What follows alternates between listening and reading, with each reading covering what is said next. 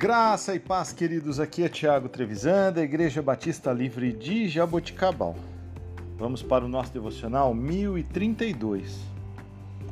O texto de hoje, na verdade, continuando os estudos do livro de Marcos, o texto hoje base é capítulo 7, versículos 24 a 30, que diz respeito a uma mulher Ciro-Fenícia e a demonstração da sua fé.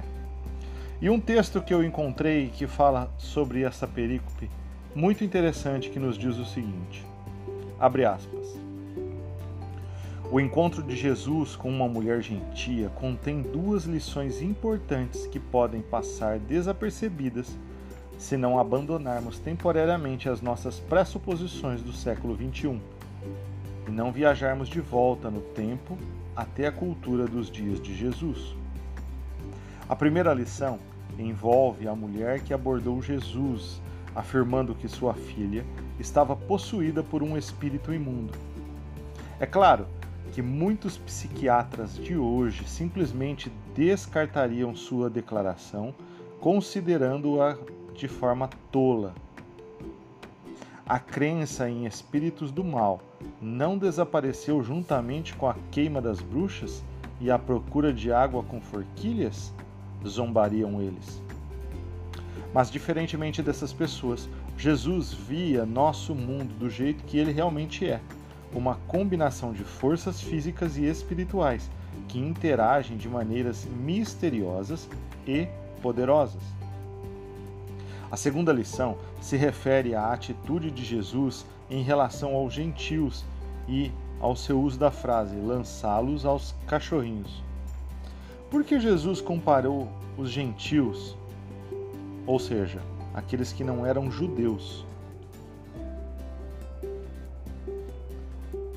a cães? Jesus era racista? Certamente não. A verdade é muito mais complicada que isso. O chamado inicial de Jesus foi para o povo de Israel, não para os que estavam fora da fé judaica. Mas, numa situação em que a maioria dos judeus teria desprezado de imediato qualquer pedido de uma mulher gentia, Jesus teve compaixão dela. Em vez de desprezá-la, testou a sua fé. Ele não fechou a porta diante do pedido dela. Em vez disso, apenas esperou para ver se ela própria abriria a porta de maneira ousada. Jesus constatou o zelo que aquela mulher tinha por Deus. Ele não a rejeitou por conta da sua origem étnica, nem por ser mulher. Ele respondeu ao pedido humilde dela, curando a filha da possessão demoníaca que a afligia. No final, ela recebeu exatamente aquilo que estava buscando de um Salvador misericordioso.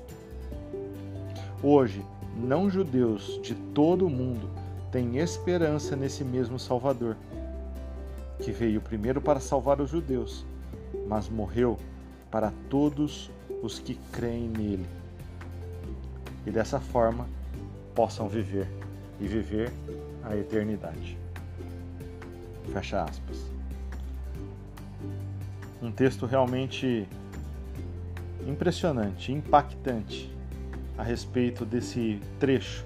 E eu convido você, leia Marcos capítulo 7, dos versículos 24 a 30, e você irá entender melhor a interpretação desse texto. Que Deus te abençoe, que você tenha um excelente dia. Em nome de Jesus.